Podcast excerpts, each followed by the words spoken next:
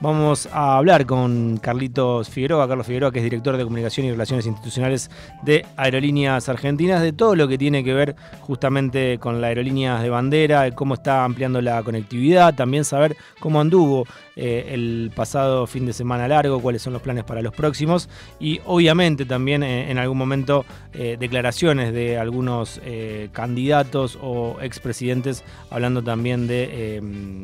Adivinen de cuál. Adivinen de cuál que tienen para líneas. Algunos expresidentes. arranquemos por, las buenas. Carlitos, como buenos días, gracias por, estar aquí presentes en los estudios de, Nacional Rock. Buenos días a todos y a todas, gracias por la invitación. Bien, Carlos, em, ¿cómo fue el fin de semana largo? La verdad que fue muy. fue un fin de semana largo muy bueno.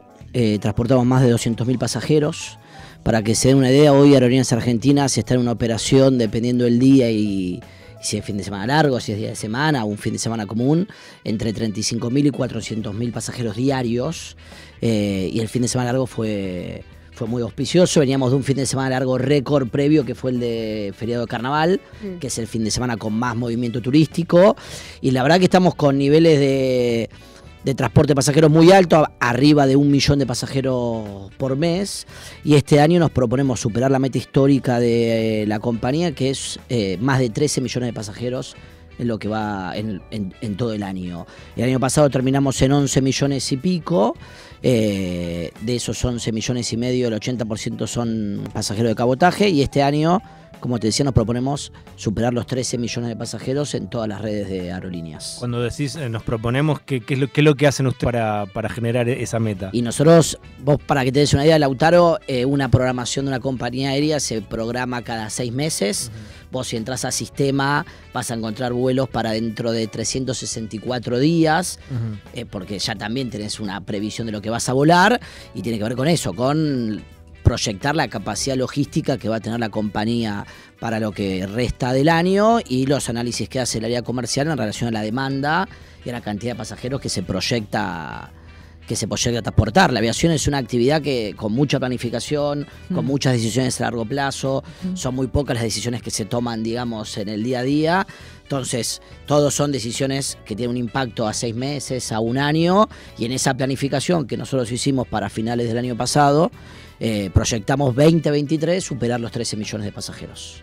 Me imagino que también en todo esto que, está en la proyección tienen que ver las rutas y la recuperación de rutas y con reconectividad eh, en la Argentina. Sí, eh, bueno, nosotros venimos de una pandemia, ¿no? Que si hubo alguna actividad que fue impactada por la por la pandemia fue la, el transporte de, de, pasajeros.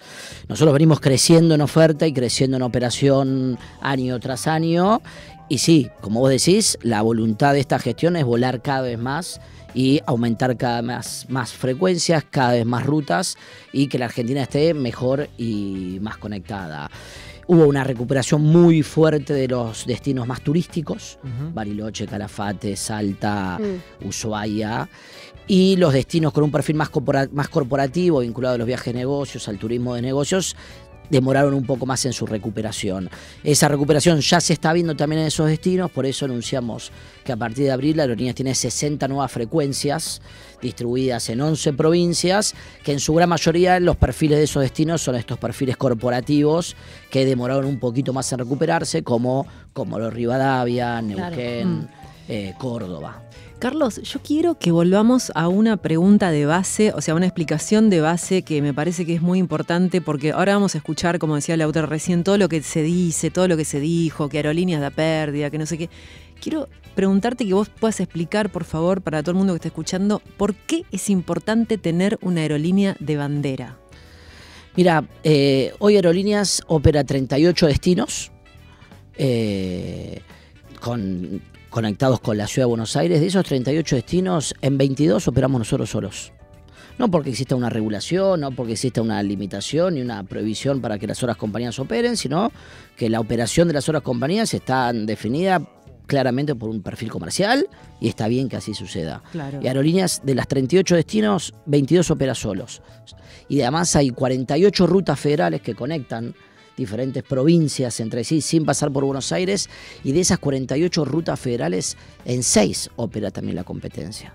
Con lo cual, vos hoy tenés un país que es el octavo país en extensión más grande del mundo, Claro. con provincias con distancias muy grandes entre sí, con ciudades de distancia de sí, con una isla que es Tierra del Fuego, donde la compañía aérea básicamente garantiza la conectividad aérea de todo el país. Ese es como el principal objetivo estratégico de la compañía. Y si ustedes no tuviesen eh, 22 eh, posibilidades de conexión, no estarían. A ver, yo te diría, si me pongo en la remera amarilla, te diría, si no estaría Aerolíneas Argentinas, vendrían inversiones privadas. Sí, Eh, el que plantea eso eh, eh, no conoce o desconoce absolutamente la realidad de la industria aerocomercial hoy en el mundo. Mm. Claro. Eh, no está sucediendo. Hoy las, fábricas de aviones están retrasando entregas de aviones, los talleres de mantenimiento están retrasando turnos de mantenimiento, las compañías aéreas vienen de una crisis profunda Claro. que recién ahora se están empezando a recuperar. El tráfico internacional, para que te des una idea, según IATA está en un 65%. Sí, sí, sí. No existe hoy una compañía aérea que venga y diga, ah, bueno, yo me voy a hacer cargo del cabotaje. Y supongamos que sucediera Sí. La pandemia y hay otras experiencias históricas que nos, nos enseñaron que nosotros como política pública vamos a dejar librado a decisiones comerciales de empresas internacionales cuyas casas matrices se encuentran en otro lado del mundo, la conectividad del país. Y te doy un ejemplo. La competencia privada vuela a Tierra del Fuego. Vuela a Tierra del Fuego en temporada. Claro. Termina la temporada y dejan Tierra del Fuego. Y Aerolínea garantiza la conectividad de Tierra del Fuego. Y así podríamos pensar un montón de destinos que son atractivos en diferentes épocas del año, que son, y otros que no tanto. Entonces, vos hoy la conectividad y, y- y la amplia conectividad que tiene la Argentina se garantiza desde el sector público. Y el otro objetivo estratégico, que genera un impacto muy grande para la Argentina, tiene que ver con el turismo receptivo gran, hay un pedazo muy grande de la capacidad logística de aerolíneas, que es un bien de todos los argentinos que está, pues- está puesta en función de traer turistas a Argentina, principalmente de, principalmente de la región y en especial de Brasil, que es como el gran mercado eh, turístico al cual hay que conquistar, en el cual estamos viajando todo el tiempo, viajan Mm. los operadores turísticos, viajan las provincias. ¿Hay, una, hay una conectividad ahora de San Pablo a Mendoza? Claro, vos hoy tenés. Hoy Aerolíneas Argentinas tiene vuelo directo de San Pablo a Mendoza, a Córdoba, a Salta y a Bariloche. Mm. Y en la temporada de invierno se van a sumar San Martín de los Andes y Ushuaia. El vuelo que va a Salta conecta con Tucumán de una manera muy ágil, el vuelo que va a Córdoba conecta con uno a Calafate. Ni hablar de la conectividad a través de Buenos Aires. Entonces veíamos los números el otro día de Salta. Fue un vuelo que empezó hace un año y pico, que costó, que no fue fácil, que el área comercial de aerolíneas analizó que había poca oferta turística de, eh, para que los brasileños vuelen al exterior. Fuimos, presentamos el norte argentino como un destino. Mira, hay una anécdota muy, muy llamativa. Hicimos un fan press. Trajimos junto con el Ministerio de Turismo periodistas brasileros a Salta. ¿No? Y obviamente, invitados, le haces todo. Claro. el circo, las excursiones, los hoteles, la- para que los tipos vuelvan a Brasil y escriban en sus medios periodísticos con perfil turístico.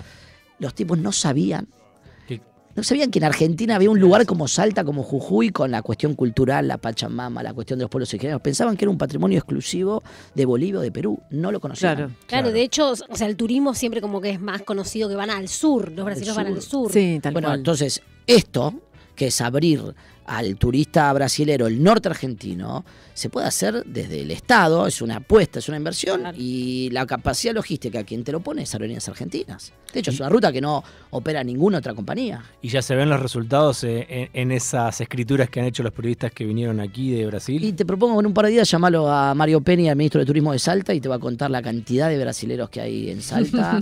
Salió una nota en perfil hace algunos días hablando del volumen de, de brasileros de en Salta. en Salta, en el norte argentino. En Mendoza también, ¿no? En Mendoza también, nosotros, Mendoza ya es un destino mucho más instalado, Sí. la ruta del vino. Claro. Nosotros comenzamos a operar, eh, Mendoza, Salta lo operan también Latam y Gol, dos Sí. compañías brasileras. Nosotros pusimos a finales del año pasado Río Mendoza como una ruta de perfil emisivo y receptivo, también para los, Para que se vayan de para que los mendocinos que se quieran ir a Brasil a puedan hacerlo de manera directa. Y ahora pasamos esa operación a San Pablo, Ah, que se inauguró hace 15 días. ¿Y cómo está resultando? No, muy bien, muy bien. Y sí, eh, Mendoza es uno de los destinos también que es el cuarto destino, si, si sacás Buenos Aires, es el tercer destino en recepción de, de vuelos de cabotaje en Argentina. Y con la cuestión del vino, hay una atracción muy fuerte en el mercado brasilero. Ay, ¿te acordás cuál es el primero eh, de cabotaje en Argentina? Bariloche. El más elegido es Bariloche. Bariloche. Mira vos. Bariloche es tremendo, Bariloche no tiene temporada baja. Mira. Eh, no solamente la- nosotros tenemos un vuelo regular todo el año de San Pablo a Bariloche. Mm, es impresionante la año. cantidad de Es turismo. impresionante que durante el año va variando entre una y dos frecuencias semanales y la temporada de la temporada de invierno es un vuelo diario. Perdón, ¿es el que más eh, eligen desde Brasil o que más eliges desde la Argentina? Es el destino con más pasajeros de cabotaje de la Argentina. Ok. Mira. Eh, cuando un brasilero llega a, a la Argentina a través de Buenos Aires y se toma un vuelo de conexión, para mí ya es un pasajero de cabotaje. Claro. Sí, y en esto también me parece que tuvo mucho impacto todo lo que tiene que ver con el previaje. Justo estaba Ay, ahí sí. leyendo que ahora va a haber, va a haber cuotas para ir este, Sí, hasta junio. Nosotros lo que hacemos, nosotros lo que hicimos para fortalecer eh, la demanda en la temporada baja, ustedes saben, el turismo y los viajes tienen su estacionalidad, Sí. temporadas altas, temporada baja. Estamos con seis cuotas sin interés para volar en cabotaje hasta el 20 hasta el 30 de junio, que es cuando Claro. termina la temporada baja, y ahora en Palma con previaje, que hoy empieza la posibilidad ya de comprar. Mira. Con lo cual, los, los turistas argentinos que quieran comprar previaje y quieran volar por aerolíneas pueden combinar las dos posibilidades. No solamente te reintegran el 50%, sino que el pasaje lo pagas en seis cuotas sin interés. Y déjame hacerte un asterisco. Eh, estamos trabajando con el, con el Ministerio de Turismo para fortalecer el turismo receptivo durante la temporada baja con promociones muy atractivas, con, con una, una campaña de publicitaria muy fuerte que está haciendo turismo para también incentivar la llegada de turistas extranjeros durante la temporada baja, que está dando resultados muy positivos. Vendimos 30.000 pasajes en un mes. Claro, con estas promociones que De están... 23 de febrero a 24 de marzo vendimos 30.000 pasajes, que son 30.000 turistas de la región que van a venir a visitar la Argentina durante estos meses. Em, Carlos, y cuando te preguntaba recién, bueno, decías de cabotaje, muchos vienen de Brasil, pasan por Buenos Aires y de ahí se van a mm, Bariloche. Bariloche. Pero directamente desde Brasil, ¿cuál es el destino que más elige? Tipo desde San Pablo, de Río. No, en el O caso sea, de Argentina es Bariloche, sin duda. Bariloche también, claro, también. sin duda. Sí, También, sí, sí. Bueno, Y con toda esta información, ¿qué hacemos con los que dicen que los planes de Aero- para líneas argentinas son no dejar de escuchamos al ser expresidente Mauricio Macri y, y después lo, lo analizamos o le respondemos con, con Carlitos. Algunos todavía le dé miedo decir que no podemos poner un dólar más en aerolíneas argentinas, ahí me agarro, la, me agarro la cabeza. O sea, si ya demostramos con la revolución de los aviones que cualquier empresa viene acá y nos lleva a cualquier lugar y más barato que aerolíneas, ¿por qué tenemos que pagarle a un conjunto de mafiosos cientos de millones de dólares por año para que nos lleven en un avión? ¿No? Es una locura, son cosas que no, no- no entran más en la cabeza de nadie. Bueno, absolutamente despectivo, ¿no? Además. Sí, además. Además, agresivo. Sí, sí. ¿Por dónde quieren empezar? Bueno, la revolución de los aviones, dice Macri. Eh, sí, la revolución de los aviones se fagocitó a las mismas empresas que vinieron. Porque cuando uno repasa la cantidad de empresas que vinieron a operar en Argentina, muchas de ellas ni siquiera sobrevivieron a la- esa misma revolución. Mm. Avianca compró la empresa familiar de aviones de Macri, Maquear, voló un año, antes del 2019 se fue. Mm. Norwegian vino a operar en Argentina en el 2018, 2019, antes que Macri deje el gobierno, se fue. Andes, empresa de capitales nacionales, a diciembre del 2019 había achicado su operación a una mínima expresión porque no podía sostener su operación con esos niveles de guerra tarifaria. La TAM, que venía con una programación, con un trayectoria en Argentina, en 2018 tuvo una pérdida de 300 millones de dólares, en 2019 perdió 300 millones de dólares y a los pocos meses de la pandemia se fue. Lo que ellos generaron fue una sobreoferta en el sistema, con una guerra tarifaria, empresas operando por debajo de sus costos eh, y las consecuencias están a la vista. Las mismas empresas que ellos trajeron a la Argentina prometiendo, ni siquiera sobrevivieron a esa locura que era, eh, pueden googlearlo cualquiera en su casa, pasaje de aviones por un peso, Claro. promociones a Córdoba Sí, sí, por sí, sí. 200 pesos. Íbamos una, eh, nosotros hacemos un paralelismo con lo que pasó con Uber en la ciudad de Buenos Aires. Sí. Uno trajeron el Uber con la- el discurso de la modernización, de la economía colaborativa. ¿Y qué pasó? Se perdieron 25.000 taxis. Hoy Uber sale más caro que tomar un taxi, brinda Claro. un servicio con autos que no son los que ap- aparecieron al principio. Bueno, estábamos yendo a esto, pero lo que estaba en juego era la conectividad del país, algo mucho más, más grave, más importante y más sensible para la economía de, de los argentinos. Carlos, ¿y qué pensás cuando Macri dice no podemos sostener aerolíneas argentinas o cuando Milei dice hay que privatizarla? Mirá, eh, hablábamos antes de la conectividad, de lo que importa en función del desarrollo económico, de la conectividad de los argentinos, el impacto que tiene en términos de generación de puestos de trabajo, de turismo, de eso, de, eh, de desarrollo de la industria turística en Argentina. Pongamos que, supongamos que ese argumento no les alcanza, vayamos a los números. Y yo te voy a compartir algunos números en relación a lo que fue el año pasado y lo que es este año.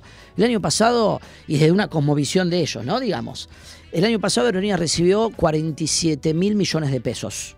Esto fue el 67% del presupuesto que tenía aprobado por el Congreso.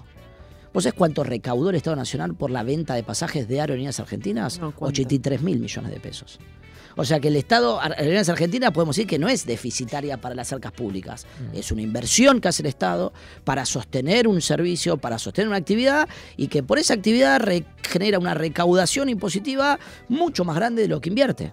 Y si querés, vayamos a los números de este año. Aerolíneas Argentinas recibió 3 mil millones de pesos en, 2000 en enero, 3 mil millones de pesos en febrero y, y el Estado Nacional recaudó por la, por la temporada alta de los pasajes que vendió Aerolíneas 25 mil millones de pesos. Entonces, ¿dónde está el déficit? ¿Dónde está el agujero que genera Aerolíneas Argentinas al Estado?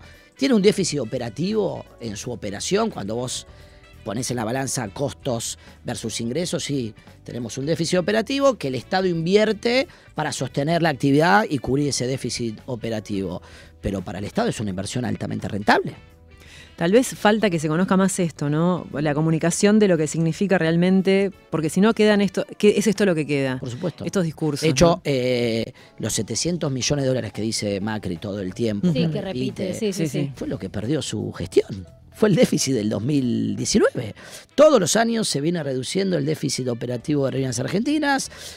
En la semana que viene vamos a comunicar lo de este año, que todavía no lo puedo terminar, no lo puedo oficializar porque falta que la AGN lo termine de, de auditar y de certificar. Aerolíneas tiene auditoría de KPMG y de la AGN, pero va a ser muchísimo menos. Viene descendiendo en comparación al 2019. Pero viene A ver, tuvimos la pandemia, 2020 tuvimos la, la compañía, la compañía parada, pero viene descendiendo todos los años. Y aún con la compañía parada, ¿cómo fue el comparativo en ese año? Bueno, ahí tuvimos que, que a- Sí. ¿viste? Claro. achicar todo lo que pudimos, ajustar el cinturón. Pero no recordemos que Aerolíneas Argentinas fue quien trajo las vacunas también, ¿no? Porque hablar. acá no había empresas privadas que vuelen Las- a buscar las vacunas. Y las personas. Y las ¿no? personas, ahora sí, los sí, sí. repatriados, eso fue un trabajo impresionante. El 2020 fue difícil, tuvimos un déficit de pérdida similar al 2019, después viene descendiendo todos los años. El año, en el 2022 tuvimos un déficit operativo que rondó los 350 millones de dólares, es decir, prácticamente la mitad del 2019. Y este año, la semana que viene, vamos a comunicar muy buenos números para la compañía. ¿Y por qué crees que son tan despectivos tanto Macri como, como Milei? ¿Por qué tienen en la mira la- las empresas estatales y en este caso Aerolíneas Argentinas? Yo creo que tiene que ver porque Aerolíneas es un símbolo, si querés, de lo que fueron los gobiernos de Néstor y Cristina, la recuperación de las empresas públicas, lo que significó eso. Creo que también hay negocios de- en el medio que ellos quieren traccionar para sus vínculos, Claro. lo que pasó con Maquea. Sí. Macri tenía una empresa de aviones de su grupo familiar que lo vendieron y la empresa que compró esos aviones a las, al mes tenía la autorización del Estado para operar.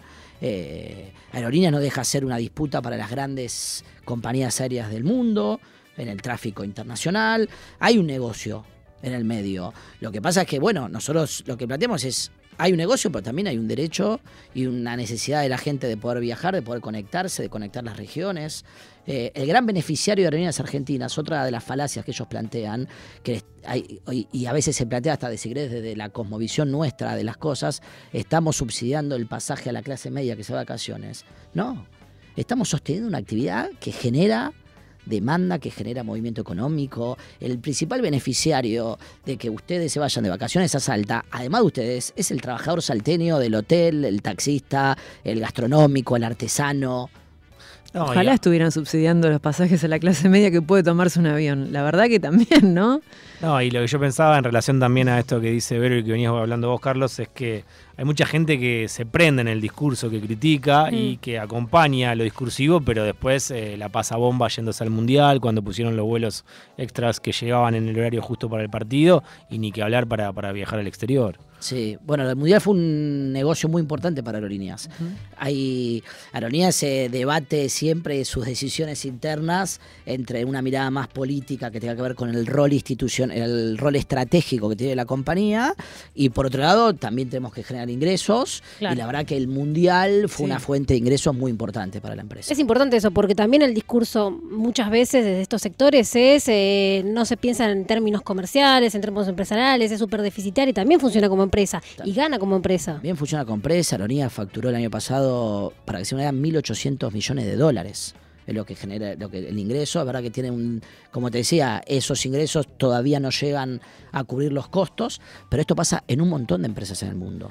Además, hay un montón de compañías aéreas que a través de la venta de pasajes no llegan a cubrir sus costos y buscan, que es una de las de los otros objetivos estratégicos de esta gestión, es generar ingresos mediante unidades de negocios nuevas, alternativas, que no tengan que ver estrictamente con la venta de pasajes. O sea que eh, el tramo del plan estratégico de aerolíneas vinculado a la decisión de poder viajar a Qatar eh, no fue deficitario para nada. No, no, tuvimos, una, ren- tuvimos un ingreso de 2 millones de dólares. El Mundial, los vuelos a Qatar le dejaron a aerolíneas 2 millones de dólares. Imagínate, sería una, sería una irresponsabilidad de parte nuestra generar una operación. No, pero está bueno que lo digan porque por ahí no se sabe. Bueno, No. sí, está bueno, sí, sí. A ver, eh, no lo hicimos eh, por una cuestión, un rol social, ni para claro, una cuestión altruista claro. de que los argentinos vayan al hinchas, mundial. de claro. hinchas argentinos. No, no, fue un negocio que se apostó, que estuvo atado a eh, el sponsoreo de la selección argentina, el posicionamiento de, de la compañía de la mano de la selección en el mercado global,